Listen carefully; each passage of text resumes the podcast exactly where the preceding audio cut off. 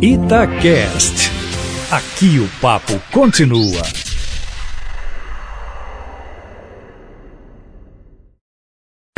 Itatiaia Carros, com Emílio Camanzi. Hoje é terça-feira, dia da gente bater papo aqui no Itatiaia Carros e praticamente toda terça-feira a gente pesca uma dúvida de ouvinte para responder para vocês. Dúvida essa que pode servir de qualquer forma para muitas pessoas, né? Emílio Camanzi, a Luciana Oliveira disse que não consegue saber qual luz no painel é mais importante. Ela já conversou com mecânicos e cada um fala uma coisa. Ela quer que você bate o martelo e conte para ela quais as luzes que ela precisa prestar atenção para não ter um prejuízo muito grande. Bom dia para você. Bom dia, Júnior. Bom, vamos lá. Luciana, todas são importantes. Se uma acender com o carro em movimento, com exceção das que indicam luzes ligadas, como lanternas, faróis, facho alto ou luzes de neblina, é que está havendo algum problema mais sério.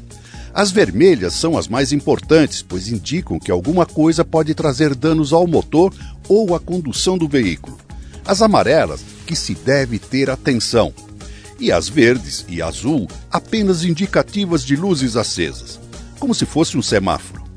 Como o número ou a colocação varia de acordo com o modelo de carro e dos equipamentos que tem, no manual do proprietário do seu automóvel você vai encontrar o que cada uma representa. De qualquer maneira, eu diria que as mais importantes são a da luz da temperatura do motor, representada por um termômetro e que acende quando o motor está quente demais.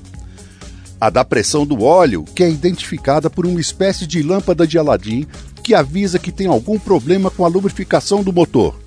E a da carga da bateria, com o desenho de uma bateria que denuncia que ela não está sendo carregada. Se uma delas acender com o carro em movimento, pare imediatamente, desligue o motor e reboque o carro até uma oficina para evitar um grande prejuízo. Emílio, mais informações lá no seu canal do YouTube? Isso, youtube.com barra carros com Camanzi. Um abraço, Emílio. Outro bem grande, Júnior.